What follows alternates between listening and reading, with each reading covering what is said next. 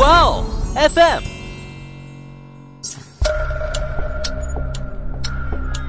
事件众说纷纭，案情扑朔迷离。思彤邀你一起走入案件现场，在娓娓道来中，用身临其境之感还原案件真相。印象很深的就是电影里是基本上哈把凶手的分尸过程给一比一还原了。他把这个王佳梅的脸皮割了下来，然后又剔下王佳梅的肉，接着他还把这些肉剁碎了。而且他的作案动机也不是单纯的作恶，反而是王佳梅一心求死，然后凶手才杀了他。丁启泰呀，是把王佳梅的四只骨头拿到了市场上面去，充当的是猪骨头进行了一个售卖。大家好，欢迎收听爱因斯坦，我是思彤，我是某某。哎，我们消失了这么长时间啊，我看后台有听友留言催更哎，我跟你讲什么？还有人想着我们吗？啥？你是觉得我们这个节目没人听是不是？我跟你讲哈，还是有的，所以我感谢啊那些不离不弃的听友们，谢谢。但就是这段时间啊，就我想说一下，为什么我和某某就突然一下就把爱因斯坦给停更了啊？主要呢是我们觉得就是前面上线的那些内容啊，就越收越偏了，就侧重点不对了，所以我就想我们停一下，然后跟某某在私下里呢，我们调整一下状态。但是吧，我们两个调整来调整去就是不满意。其实我和某某都录了有三个版本了，好像有那么多哈，反正就是怎么都感觉状态不对。对，怎么录怎么不顺。嗯，所以真的烦死了，真的也是想罢录，不想不想再录了，真的。对，其实真的录下来之后就反复的录，就一点激情都没有了。但是啊。还好，就我发现了曙光，就来了一个转折点，就什么呢？就是我也跟某某说了，就我看到了一部电影，它叫《踏雪寻梅》，就关键呢是这部电影它是根据真实案件改编的。那我就在想了，哎，我和某某其实就可以说一些真实案件改编的电影啊、电视剧之类的嘛。你看啊，又可以聊案件，又可以讲剧情，对，可能说不定就更轻松一点，更欢乐一点，然后更有趣一点。那所以呢，就我今天就真的就是拽着被迫营业的某某，然后就拽着他嘛，就跟大家来聊一聊这个《踏雪寻梅》，还有就是这部电影背后呢那起发生在二零零八年震惊香港的王家梅碎尸案。你别说这起案件啊，我当年看了电影后也去搜来看过的啊，印象很深的就是电影里是基本上哈把凶手的分尸过程给一比一还原了。导演差不多用了有十分钟的时间来描绘就是凶手肢解尸体的一个过程，画面十分血腥，就很贴合电影片名的踏雪主题。对，哎呀，我跟你讲，就是我我就看到那个时候，我就想到啊，就演出来的这些让人不敢看的画面，就是这么真实，而且都是案件里面啊，就完全是存在的，所以我就。感觉就好恶寒呐，但是也就是我想哈，就也就是因为有这种很残忍的碎尸行为哈，也让当时这个案件呢热度非常的高。我就感觉其实这部电影可能也是变相的把这个电影的噱头也做足了。但是说实话呀，我这两天嘛，因为要讲这个案件，所以也去看了一下这个资料。就对比电影来说呢，我总觉得这个案件内容上在电影里啊。有些就是让我心里很不是滋味儿，就为什么我要这么说啊？就你想啊，电影里面饰演王佳梅的，毕竟只是个演员嘛，就她杀青了，这部戏结束了啊，那她就回归到自己的生活，她还是她自己。确实。但是你就想想这个真实案件里的王佳梅，她就是被陌生人就这么杀害了，而且就死在了香港，生命就永远定格在了十六岁。你这么说也确实是哈，就我记得那个演员好像还是就凭借这部电影还获奖了啊。对，就像你说的，真正的王佳梅其实是没有那么光辉的人生的。哇，天哪，反正真的就是这样。所以就我今天呢，就是想和某某来跟大家聊一下这个王佳梅碎尸案。那在案件里面呢，我们就把时间先回到一九九二年，当时呢，这个王佳梅她出生在中国湖南郴州，她是我们大陆这边的。她家里呢还有一个姐姐，但是啊，这对姐妹她们的父母感情却并不好。就是在王佳梅三岁的时候呢，她爸爸妈妈就离婚了，随后呢，她妈妈呢就改嫁给了一个香港人。而改嫁之后呢，她妈妈就带着姐姐啊一起去了香港定居生活。那这个时候呢，王佳梅却因为当时的一个移民政策的问题嘛，所以就暂时寄居在了东莞的亲戚家里，她没能顺利的跟着她妈妈姐姐到香港去，一直是到了二零零五年。就王佳梅那个时候都十四岁了，你看这个时间跨度还是很长的。在这一年呢，她才获批到了香港。那就从那一天开始呢，他就与他的妈妈呀，还有他的姐姐就生活在了一起。在这个时候，我要提一下，因为毕竟他妈妈改嫁了嘛，一家人相当于是新的一个家庭。他这个继父，这个年龄让我当时看到了之后还有一点。哎呀，就怎么觉得 这个差距有点大呢？因为他继父当时是六十四岁，他妈妈是三十八岁，哇，差了差不多有三十岁。对对对，那反正就想的是当时这一家人嘛，就王佳梅他们这一家，他姐姐和他妈妈好不容易都到了香港生活了，那可能在香港就这么一个繁华大都市，那个时候哈，啊是，生活水平可能就会有一所改善了嘛。但是啊，反而其实现实情况并不是这样的。他这个继父，你别看是香港人，但是经济条件在香港也不好，也很差。而且王佳梅的妈妈呢，也没有什么特殊技能，就一技之长那种，也没有这些技术，所以生活上也是非常的落魄。有时候他妈妈甚至还要去捡垃圾来维持这一个家的生活。所以你可以可想而知啊，他们这一家真的还是很艰难的，在香港。确实。但我感觉这这种认知哈，应该是跟当时的一个年代背景有关吧。我感觉在那个时候的香港，可能就跟美国差不多吧，就让很多人觉得那个地方就是遍地黄金，只要去了就能发财。对，好像都想往那儿冲。我只要去了，我一定能发财。但其实现实也没有那么好，很残酷的。对，确实像你说的，生活哈，现实情况还真的是非常残酷。而且就像我刚才提到的那个年龄差，你看刚才我不是说他继父六十四，他妈妈三十八嘛，就这样大的一个年龄差，我们也能想到，可能啊，王佳梅的妈妈要选择这样改嫁给这个老男人嘛，可能还是为了一个香港，就是那种移民身份。对，嗯，电影中的继父哈，虽然没有点名年纪有多大，但直接就成了一个瘫痪不能自理的男人，这这个落差就更大了。对你想想，王家梅的母亲能图他什么呢？其实是一个道理。对，但是啊，就不管是真实案件也好啊，还是这个电影啊，我觉得王家梅她妈妈要这么选择去做这种，就是改嫁给年龄比较大的这种男人，她的真实目的可能还是想给这两个孩子有更好的生活嘛。确实。但是在事实上，哈，这个王佳梅她到了这个香港之后，她在教育水平上面确实是得到了很大的提升的。因为当时王佳梅她过去了之后呢，她是被安排在了大埔三育中学读书。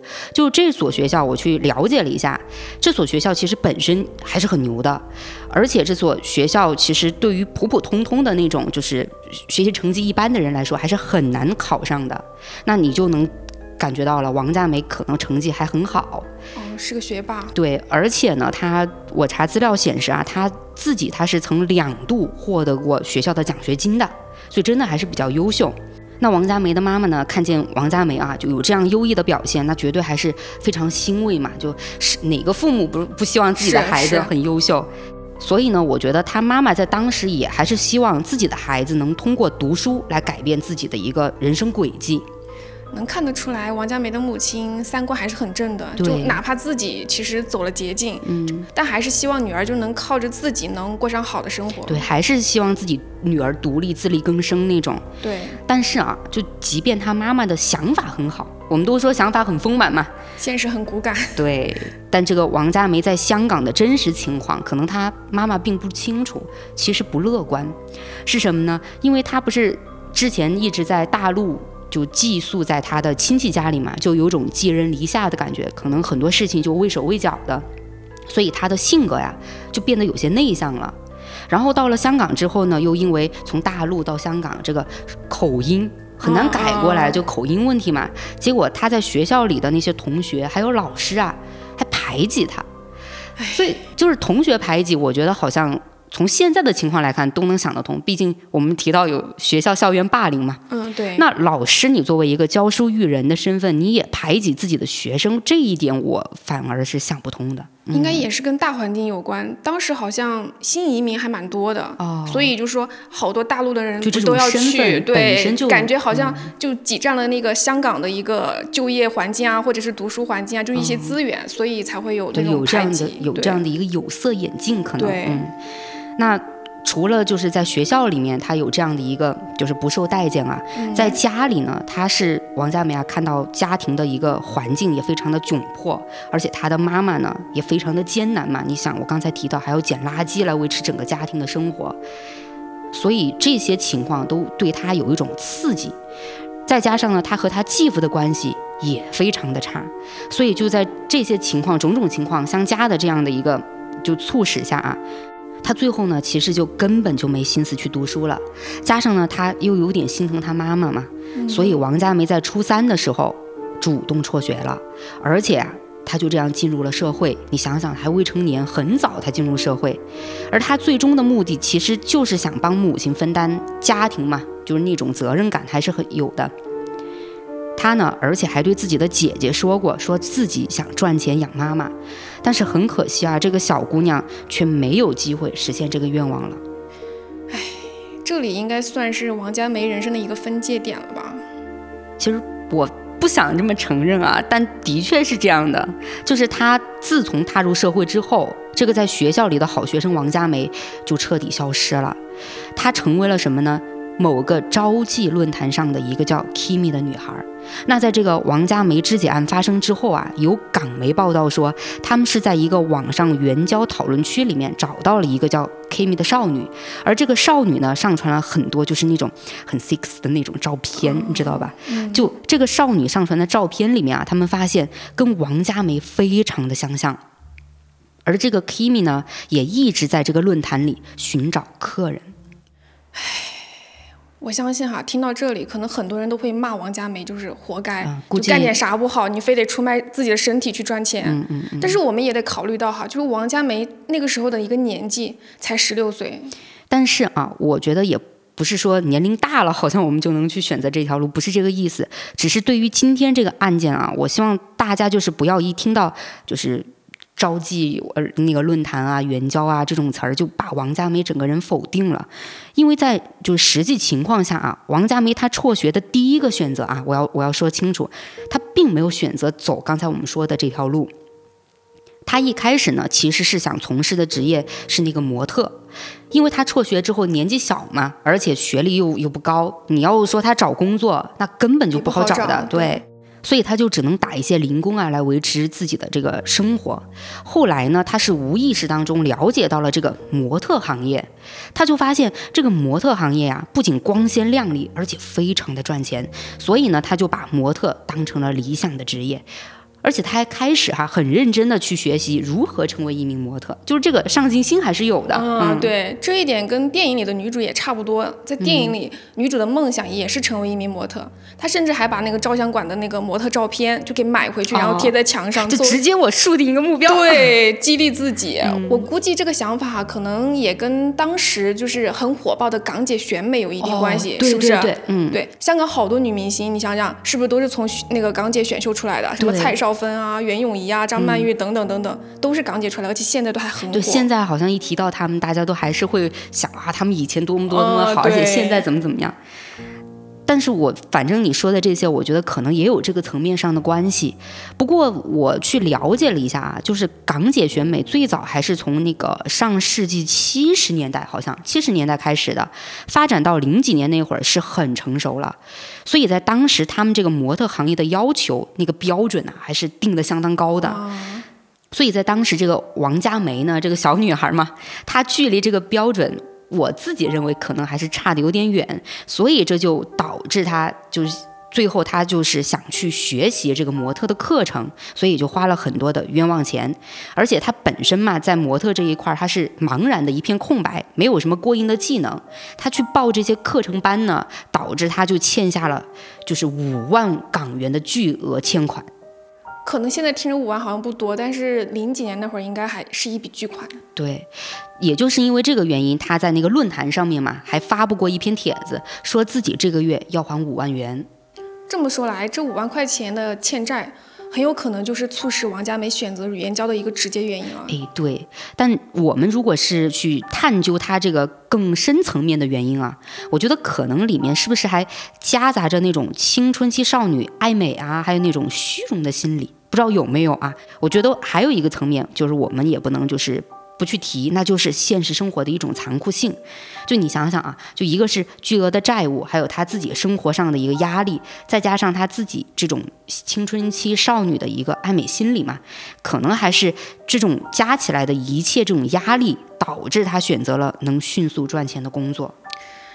你想想，一个十六岁的女孩要面对这么多的压力，嗯，其实，在电影中，春夏饰演的那个女主王佳梅，她的处境也差不多，啊。就包括学校的排挤啊，家庭的一个经济困难啊，然后母亲独自养家的一个辛苦，其实都有体现。嗯。但是不同的是，就电影里面啊，就导演很巧妙的用了一个道具，就是来体现王佳梅家里的一个生活困境。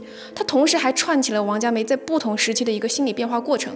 你记得吗？就是那对耳环。哦，我记得，就是好像当时是那个王佳梅妈妈的一个朋友送的哈，然后她妈妈呢又就把这个耳环觉得很好看嘛，就送给了自己那个女儿，就送给了王佳梅。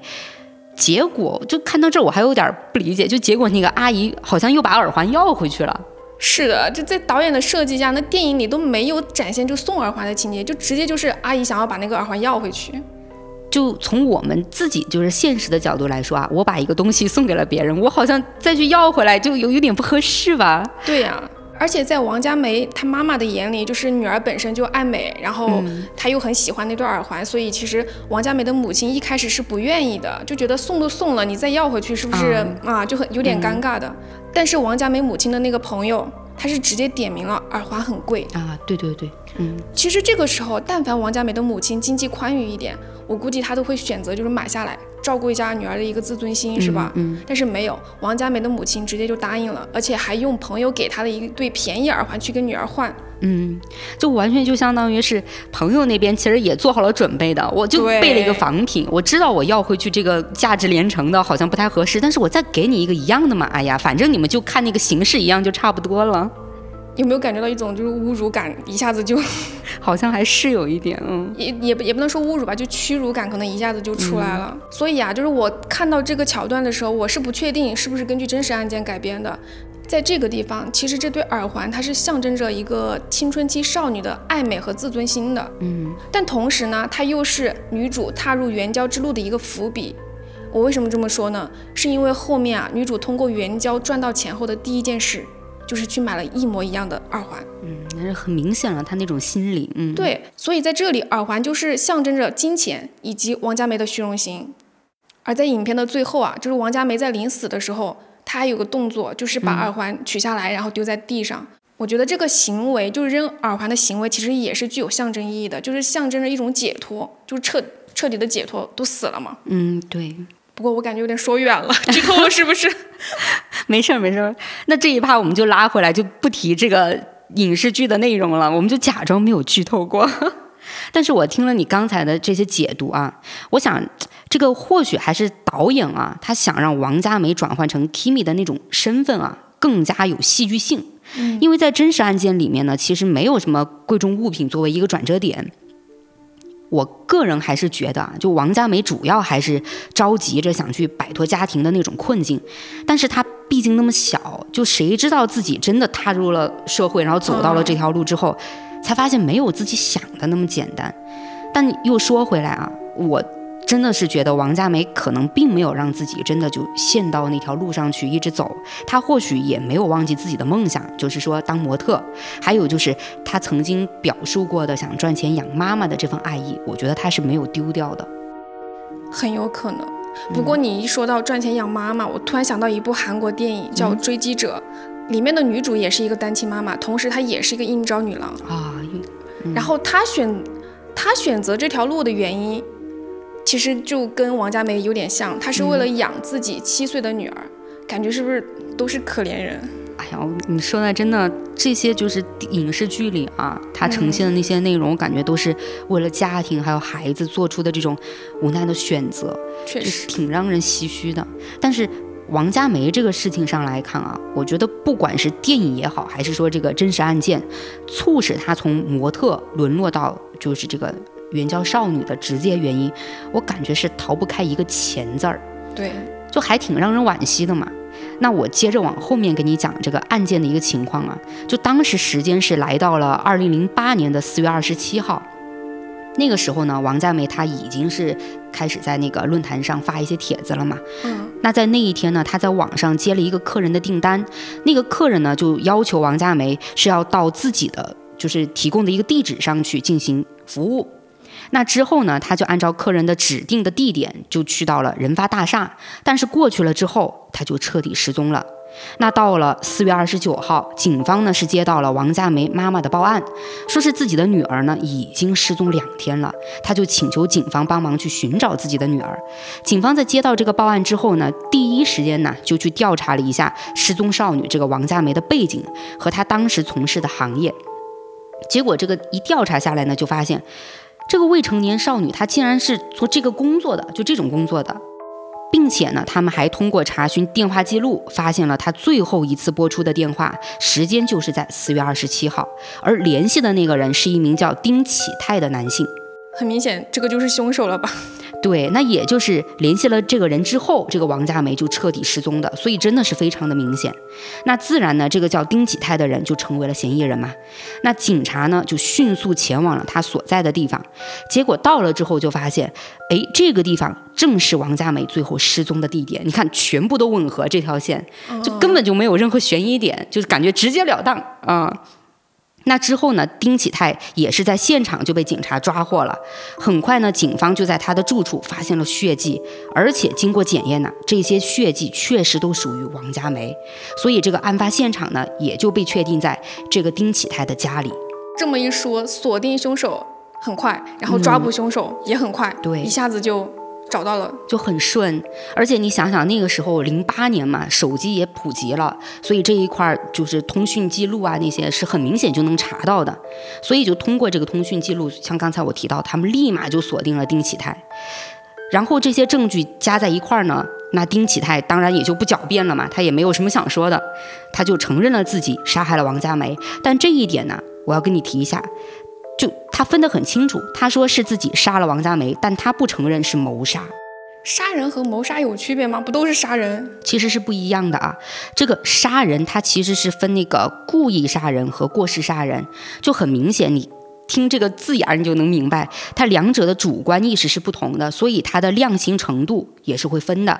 哦，你就能看出这个丁启泰他好像有点懂法，是吧？确实有点。而他在接受这个审讯的时候，他还告诉警方说，他是在事发前的前一晚，在那个尖沙咀的一家迪斯科舞厅，他是吸了毒，而且吸完毒之后呢，他是凌晨才回到了家里面，但是因为就嗑了药嘛，就状态很亢奋，这种状态就一直持续到了早上，而在早上的十一点，他就联系了这个王佳梅，约她到家里面，后面发生的事情就大家懂的都懂了嘛，懂懂懂，嗯。然后对于他杀死王佳梅的这件事情上呢，丁启泰他怎么说呢？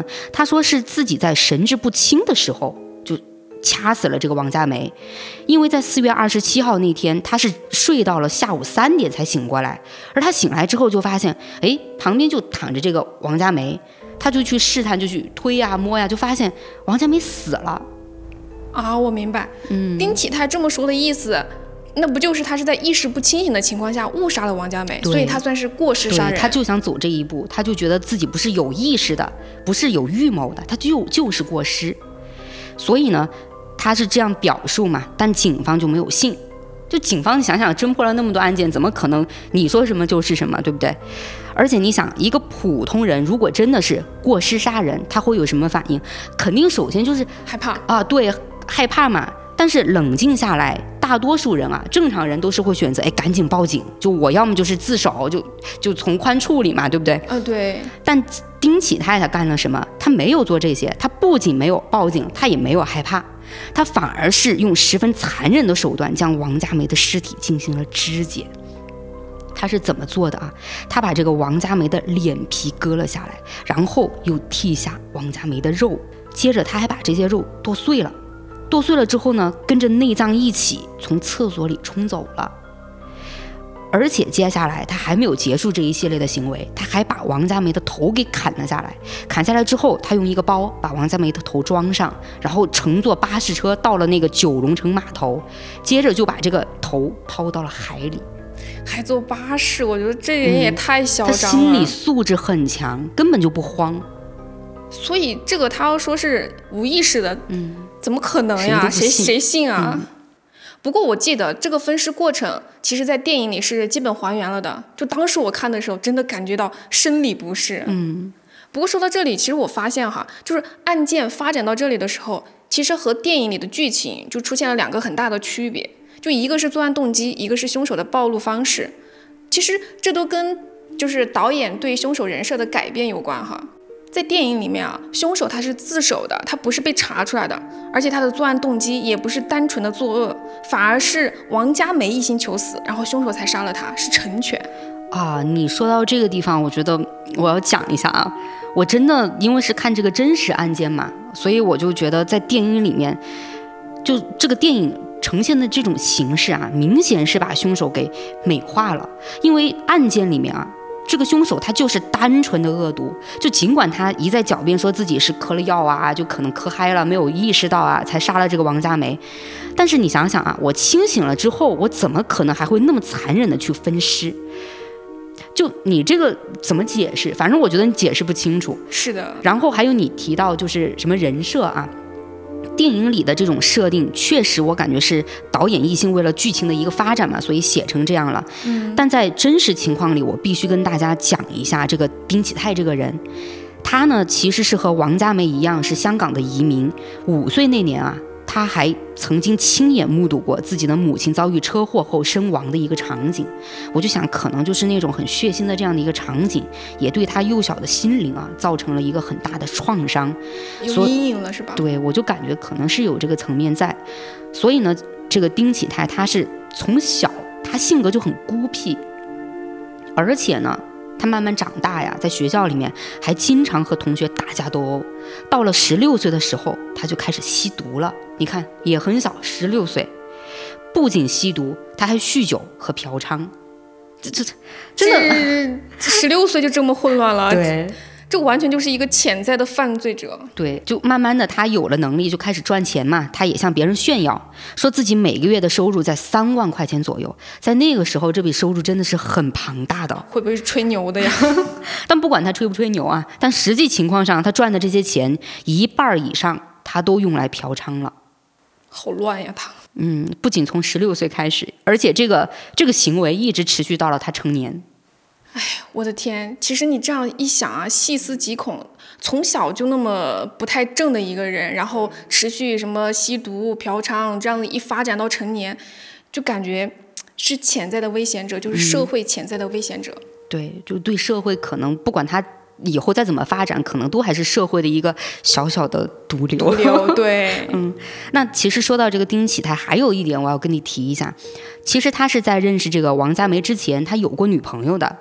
而他这个女朋友呢，也很奇怪，就他怎么说呢？就是他这个女朋友啊，会经常跟一些有钱的人混在一起，就反而不是我有男朋友了，我就跟我男朋友恩恩爱爱在一块儿生活。他不是，他反而也不知道是出于什么原原因，他即使是跟丁启泰在一块儿了，他还是去找一些有钱男人，跟那些人厮混在一块儿，大概都是为了钱吧。嗯，那丁启泰呢？其实也尝试过很多的方法，想让这个女朋友回心转意嘛，但是都没能改变女友的这样的一个方式。那这样的恋情，其实换做我们这种正常人啊，我感觉是完全不能理解的。我要么就分手啊，对不对？对呀。但是这个丁启泰没有，他却任凭这这种事情发展下去。但也还好，就发展到了一个阶段之后，他他止步了，他刹车了。我我觉得可能是因为他觉得头上这个绿过于灿烂了嘛，他也承受不住了，所以呢，在他女朋友这样的一个感情的情况下，他的这个丁启泰的心理啊，还有生理上面就渐渐的有些扭曲了，产生了一些变态的想法。而且还有一点，因为他跟他女朋友毕竟是同床异梦嘛，所以他在跟女朋友就是为爱鼓掌这个方面啊，就体验不到任何的快感。所以也就这样呢，这个丁启泰也没有办法嘛，他就通过网络的方式去寻找这个发泄对象，也就是在二零零八年的四月二十七号，他就在那个网站上面啊认识了王佳梅，也就把王佳梅约到了这个他他家里来，然后就发生了这个血案。感觉这个丁启泰跟他的那个女朋友，两个人真的是都有一点奇怪，有点小问题。我觉得不是小问题，是大问题。所以我感觉这可能也是，就是他女朋友对他的一个伤害，也是导致丁启泰后面杀人的一个动机吧，我猜的哈。嗯，其实电影里面啊，就凶手的经历其实也是跟丁启泰差不多的，但是落点不一样。就像你刚刚说的嘛，导演是在电影里面美化了凶手，也美化了凶手和王佳梅两个人的关系。因为凶手和王佳梅啊都是移民背景，然后也有类似的生活困境。嗯。在电影里面，王佳梅的梦想和贫穷，凶手的暴躁和不满，两个人其实都是社会上的那种边缘人。对，然后通过虚拟的世界就是相互慰藉，然后这才给了他们一个好的开始。嗯，其实像你这么一说的话，就感觉在电影里面啊，这两个人其实他就在某一个层面上面找到了一个同频。就是同共鸣，就一个同频率的一个共鸣感。对，反正我就觉得你这么描述下来，就特别像网恋，就大家都见不到面，然后在网上找到了知心朋友，就聊聊聊，哎，就聊到一块儿去了。嗯，对，所以其实他们第一次在网络上的聊天，其实呈现的一种就是氛围，其实是很和谐的。所以在这个基础上，然后他们才见了面。然后见面过后呢？漂亮的王佳梅又不嫌弃凶手丁子聪，就是凶手的名字哈。第一次好像第一次说出来。对，丁子聪是在电影里面，好像真实案件里面他也是一个比较胖、比较丑的一个对对一个男男人。嗯，就选角上面，我觉得导演也很用心，确实很贴那个真实案件的凶手，就这个演员。所以我记得当时导演是有呈现的，就是凶手在他们第一次见面的时候，其实就对王佳梅表达了喜欢。那么快吗？这个喜欢？对。当时我看电影的时候，其实我还是相信的。你可能当当然也可能是演员们的演技好哈，就让我入戏了。反正就后面王佳梅想死，就是凶手答应他，然后帮他。嗯，就那个地方，我一点都不觉得违和，就反而很能理解。我这算不算是在同情凶手呢？但是我想在这跟你讲一下啊，因为我确实看这部电影的时候，我很理智。呃，再加上我对这个真实案件的一个了解啊，反而我看到这个地方，我我就觉得导演你怎么回事？我能理解你的心情。嗯。不过电影里面就这个地方，其实凶手第一次是没有成功的，就是他掐王佳梅的时候，他第一次是松手了。我当时想，可能是因为舍不得，也可能是因为心中胆怯，就是不想背负杀人骂名。其实这么一对比下来，我感觉王佳梅显得更勇敢一点啊。怎么说？为什么他勇敢了？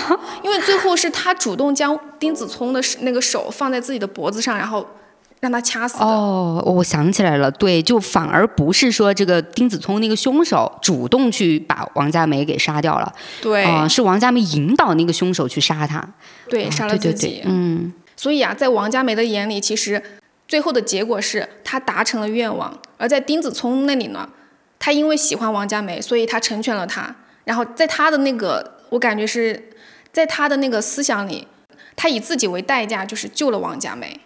哎呀，你看这个电影改的，但是毕竟嘛，要为了艺术服务，他毕竟艺术加工了嘛。我我觉得可能这么说的话，我也能理解一点点啊。但是在现实里面就没有那么多弯弯绕了，就像电影名字《踏雪寻梅》一样。那刚才我们前面不是提到了很多，就是比如说他。就真实案件里啊，他肢解了这个王佳梅嘛，就这些很血腥的东西，那就是电影对应的就是踏血这个词儿。踏血结束了之后，那就到了寻梅嘛。这个梅其实就很好理解，就是这个少女王佳梅。而这个寻字其实就是寻找尸体的碎块儿。呃，因为在案件里面，当时凶手抓获了嘛，虽然他认了罪，但这个证据呢才是定罪的关键，所以警方是对尸块进行了一个寻找的。我记得这个情节也在电影里面有出现过，但是篇幅不多啊。但是在这个真实的案件里面呢，搜寻工作确实还是占了很大篇幅的。我跟你讲，因为当时不仅是警方在四处寻找啊，甚至呢还有很多热心市民也自发的投入到了寻找这个尸体碎块这样的一个工作当中。之所以大家就是香港的市民都这么热心啊，是有原因的。因为当时是有一个传言说，这个丁启泰啊是把王家梅就不是分尸了吗，是把王家梅的四只骨头拿到了市场上面去，充当的是猪骨头进行了一个售卖。就这种做法啊，也让这起案件就变成了很轰动的原因之一。因为你想啊，谁也不知道在当时有没有在菜市场去买到过人肉、人骨头，是吧？这么你这么一说，感觉就细思极恐。我我记得电影里面也是有这个剧情啊，也不算剧情，应该是一句暗示，就是凶手去仓库搬货的时候，就是仓库的老板有提一句说，客户投诉他送的肉是臭的。西，我想想，我真的觉得真实案件和这个影视剧里都这么让人细思极恐。确实，那反正我我不知道在那个剧情里面啊，就我记得不太清楚了，有没有呈现出来就找到的这种就是碎尸块那些有没有找到的画面，我不太记得了。但是在这个案件里面呢，他是最终在那个污水井还有下水道这些地方，就排污口那些地方嘛，是找到了多处疑似人体表皮组织的物质。那最后是经过 DNA 检测呢，确实最终确定啊，就是死者王佳梅。那这下应该可以给丁启泰定罪了吧？对，在死刑。你直接就判决了是吧？那我跟你说一个真实的判决情况啊，是在二零零九年七月二十七号的时候，也就是王佳梅遇害之后的一年三个月，凶手丁启泰呢谋杀罪成立了，被判处了终身监禁，是监禁没有死刑，这也算是给死去的王佳梅一个交代了。唉详细听完整个案件哈，就我突然觉得导演是真的厉害。你发现没有？他在改编的时候，基本上是还原了案件的事实，就包括人物背景、人设以及案件发展的一个过程，比如什么碎尸啊之类的。对这一但点但同时，他又硬生生的扭转了受害人和凶手的关系。你看，你想想是不是？让受害人王佳梅变成了主动求死，而残忍的凶手反倒成了成全。其实总结下来就是，杀人分尸变成了相互救赎。对，就是你刚才前面提到他还原什么人物背景啊、案件经过啊那些，我都觉得这个导演很 OK，因为很难得看到他真的按照案件的某一些情节去推进的，对不对？对，但是他把这个凶手和被害人的一个人设还有感情上面给塑造成了这个样子，我自己是觉得有点离大谱啊，所以我永远站真实案件。那你说到你站真实案件哈，我记得真实案件里面的寻是找到尸块过后给凶手定罪嘛，嗯，对吧？嗯，那我就想到电影里面其实这里是不同的。电影一开始其实就明确交代了凶手和案件的始末，所以整部电影它其实不像同类型的悬疑港片，就是没有那么多险象环生的那种破案环节，什么还有追车呀、什么那个追凶手啊之类的。它电影反而是将重点就是放在了社会的阴暗面和人性上。所以啊，就郭富城扮演的那个警探，就是在电影里面所探寻的，不是案件本身的定罪，而是为什么。对我好像记得电影里那个警探啊，好像是呃一直在调查这个凶手为什么去杀这个王佳梅，最后还以为这个凶手是因为目睹了他妈妈的一个离世嘛，然后又遭到女友的背叛呐、所以是仇恨女性才杀了王佳梅，然后呢就用这个碎尸的行为来泄愤。对，然后立马就被凶手打脸了嘛，然后说了段经典台词，我在这里就不剧透了哈。但是很快呢，就凶手其实也被郭富城这个角色给打脸了，我感觉这两个人在互删。因为郭富城饰演的警探，他想探寻的不是为什么杀人，而是为什么发生。我觉得这也是就是电影想要表达的一个主题。其实听你这么一描述的话，我感觉这个电影这种情节啊，是被导演直接是上升了一个层面了，他是在探究更深层面的一些关系层了。对，毕竟这部电影评价很高嘛，在上映的第二年还横扫了那么多奖项，所以没点东西肯定是不行的。不过我估计你也感觉到了哈，其实这部影片它不能跟真实案件做比较，因为里面就有太多导演的主观因素了。确实，你这句话说的非常的中肯，真的太多主观色彩了。就是不管是他各种人设的一个就是颠覆，什么什么相互救赎啊，然后还有成全啊啊，我真的觉得就改的啊，反而把这个。如果假如没有人去看过这个真实案件，他们可能还会同情这个凶手，真的对吧？是所以我觉得了解了真实案件之后，你就会发现这个导演改的，我自己认为还是有点过头了。我能理解你的心情哈。嗯，我突然想到哈，当年其实看完这部电影过后，我有看到过一个评论，说导演投射到就是这个警探的身上，其实是想要探寻的真相是香港这座城。哦，当时我年纪小，看到这个评论还不太理解。其实现在仔细想想哈，才发现是真的。嗯，他其实感觉是站在了一个社会层面了，他不是个体的一个去解析。对。导演其实呢是借用警察的一个视角，将受害者、凶手和探案者就感觉是拼成了一个圆，就用他们各自的孤独和绝望，然后营造出了一个孤独又隔阂的香港社会，就是去探问自己对香港的一个迷惑。也就是在这样的叙述下，观众才认识了受害者王佳梅是一个香港移民，有有明星梦却被迫做了援交妹。嗯，也正是因为这样，我们看完电影过后才能了解到她的一个孤独和绝望。也是基于此，我们也发现了面目可憎的凶手其实也有温柔的一面，因为他的一生其实都活在家人遭遇车祸的一个阴影中。所以啊，就是影片中无论充斥着多少港式真机、血腥暴力、色情猎奇这些等等的商业元素，它的本质上都是有关于一个援交少女、一个变态屠夫和一个孤独警探，在香港这座怎么说寂寞的都市里的一个交集。梦想幻灭、绝望、爱恋、迷失，等等等等，就每个人都在各自上演着悲喜交加的一个香港故事。哎呀，你这么一升华这个内容啊，我感觉好像就是导演他就是把这几个小人物发生的这种事情，还有各自身上的一些内容点，就凝聚成了香港这个大背景下每一个人物好像生存的一个现状、一个情况。对，好像是这样哈。但不管。怎么来说啊？从这个电影层面，就是这么讲下来，导演好像是给这个凶手还有被害人一个圆满了。我感觉啊，你看都上升到了什么救赎和成全了吗？其实看起来圆满了，但实际上并没有，因为最后还有一个反转，你还记得吗？就是王佳梅死的时候已经怀孕了啊！哎，那你说到这儿，我就在想了，那她寻死的目的是什么呀？因为你想啊，就是一般要是一个女孩，不管她是。未婚怀孕，还是说她意外的啊，有了一个小 baby 之后，是不是都会有一个就是生生存下来的一个一个意识会会在那儿了？就她总觉得我活下来是有意义的，所以这一点我没有想通。没有想通是正常的，因为影片其实并没有交代，就是王佳梅她死的时候知不知道自己怀孕了？哦，这个也是片子最后的一个开放式的结局。嗯。那确实是这个地方是导演抛出来的一个谜题了，让大家去思考了。但是还有一个点啊，就是嗯，就假如啊，就王佳梅她是真的是不想活了，她就想一心寻死，那为什么她不选择自己去自杀呢？就反而她还要去找别人来杀她？这个就涉及到他的信仰问题。我记得在影片中有提到，他是信天主教的，所以他相信自杀是不能上天堂的。其实他选他选择寻死，其实就是现实生活就是活不下去了，他想要解脱。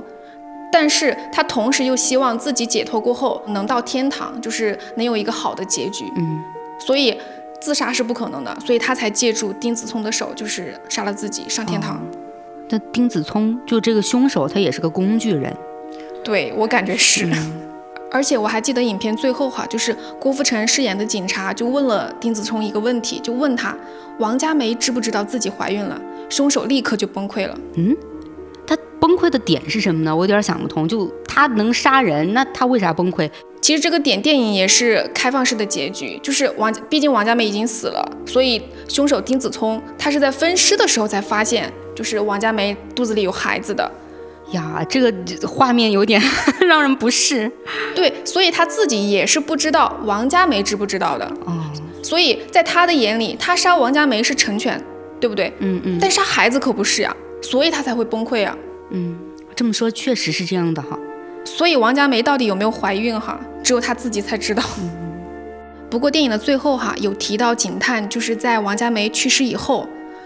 经常去探望他的家里人，我记得时间好像是两年后吧，就是他再去的时候，王佳梅的姐姐已经生了孩子了，而且从他母亲的口中得知是没有父亲的。啊，这个就是没有结婚，单亲妈妈，跟王佳梅就有一点点像哎，就肚子里那个孩子的一个一个存在成谜，嗯，对，当时我我看到那里也很搞笑，是什么？王佳梅的母亲甚至还想撮合，就是那那个警探跟自己的女儿在一起。你觉你觉不觉得又回到了就是最最初的那个那个时候？王佳梅的妈妈就是移民，为了移民嫁给一个香港老男人。对你这么一说的话，我感觉在这个影视剧里面啊，这个导演好像是把整个剧情是进行了一个闭环，你发现没？对，就才开始的时候，王佳梅她妈妈她之所以到香港，其实就是嫁给一个香港男人，想要一个那个香港移民的身份，想要更好的生活。